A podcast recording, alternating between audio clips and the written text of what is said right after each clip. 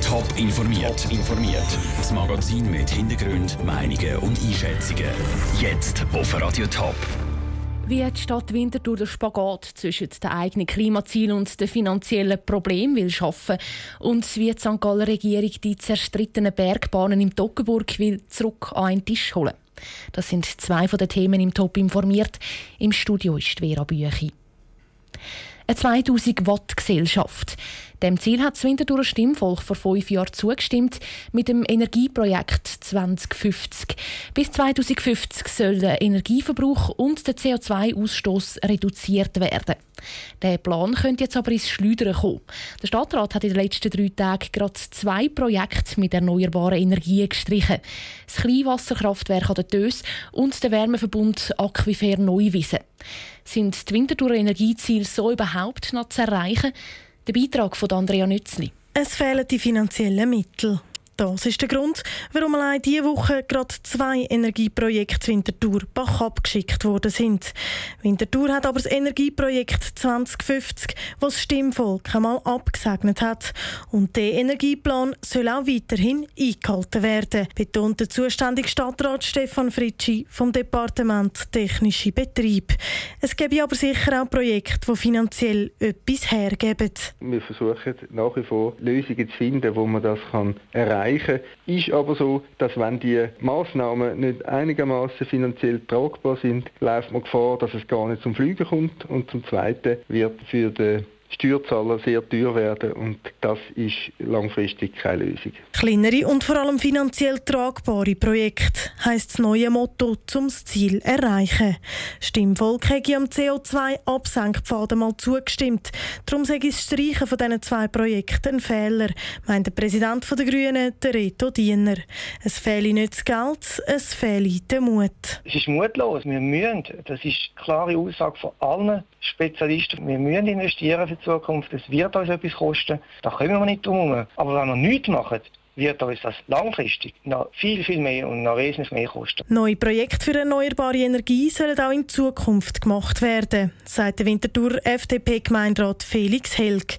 Aber er ist der Meinung vom Stadtrat, finanziell muss es drinnen liegen. Aus der Sicht der FDP-Fraktion ist wichtig, dass so ökologische Projekte eben auch realisierbar und wirtschaftlich sind. Und da muss man halt dann prüfen, welche Projekte dann da noch möglich sind. Sie müssen sicher rendieren und dürfen nicht einen Verlust für Winterthur einfahren. Klar ist, seit der FDP-Stadtrat Stefan Fritschi das Departement Technische Betrieb im April übernommen hat, weht ein anderer Wind.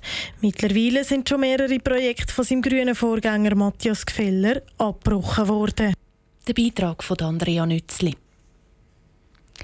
Die Idylle im Toggenburg ist trübt.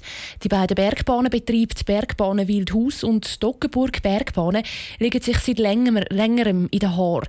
Sie streiten über ein gemeinsames Winterticket, über die Verteilung der Billeteinnahmen, über die Ausrichtung des Gebiets und, und, und. Der St. Galler Regierungsrat hat in den letzten Monaten vermitteln ohne Erfolg. Und das hat jetzt finanzielle Folgen. Der Kanton dreht den Bergbahnen den Geldhahn zu. Andrea Blatter. Die Bergbahnen Wildhaus wollen einen neuen Sessellift bauen und haben dafür Geld vom Kanton St. Gallen. Der hat das Gesuch jetzt aber abgelehnt. Mit der Begründung, vom Kanton St. Gallen gibt es kein Geld mehr, bis sich die beiden Bergbahnen zusammenraufen. Mindestens zum gemeinsamen Winterticket. Der Entscheid vom Kanton ist für Jakob Riener, der Verwaltungsratspräsident der Bergbahnen Wildhaus, überhaupt nicht nachvollziehbar. Wir tun jetzt uns etwas unterschieben, indem wir quasi nicht eins sind. Nein, wir wollen das Ticket. Und es liegt nicht an uns, dass das Winterticket womöglich nicht kommt. Es ist eine Art verrückt, wenn man den Sack schlägt und der Esel meint. Das ist eben das, was uns äh, wahnsinnig trifft. Aber wenig überraschend tönt es auf der Gegenseite ganz anders. Die Ockenburg-Bergbahnen die wollen ja zusammenarbeiten, sagt Geschäftsführerin Melanie Eppenberger. Und zwar mit einer Fusion. Für das haben sie ja Anfang Sommer ein Übernahmeangebot lanciert. Sie bieten den Aktionären von der Bergbahnen Wildhaus 25 Franken pro Aktie. Wir können nur bedauern, dass bis jetzt von Seiten des Wildhauser Verwaltungsrats nur Ablehnung zur Kenntnis genommen werden musste. In verschiedenen Zitaten oder Briefen an seinen Aktionären verweigert sich der Verwaltungsratspräsident, eine Fusion in Anbetracht zu ziehen. Die Fronten sind also verhärtet. Und genau das macht dem Kanton Sorgen. Wenn zwei verschiedene Betriebe im Toggenburg gegeneinander arbeiten, dann leidet die ganze Tourismusregion. Der Kanton hofft aber, dass mit dem neuesten Entscheid mehr Druck kommen ist auf die beiden Streithähne, sagt der zuständige St. Galler Regierungsrat Bruno Domann. Er setzt jetzt aber auch auf die Gemeinde Wildhaushalt St. Johann und auf den Tourismusverband der Region. Dass die jetzt vielleicht einmal versuchen, mit diesen zwei Parteien zu reden. Sie versuchen auch, die wieder an den Tisch zu bringen, wieder äh, versuchen, von außen einzuwirken.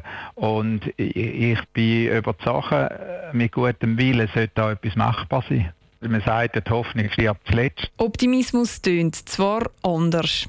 Der Kanton St. Gallen hat jetzt aber mal einen Warnschuss abgegeben. Ob der für eine Einigung langt, das zeigt sich in den nächsten paar Monaten. Der Beitrag von Andrea Blatter. Ein Zwischenentscheid zumindest zur Fusion steht im November an. Dann läuft nämlich das Übernahmeangebot von der Toggenburg Bergbahnen ab. Top informiert, auch als Podcast. Mehr Informationen gibt's auf toponline.ch.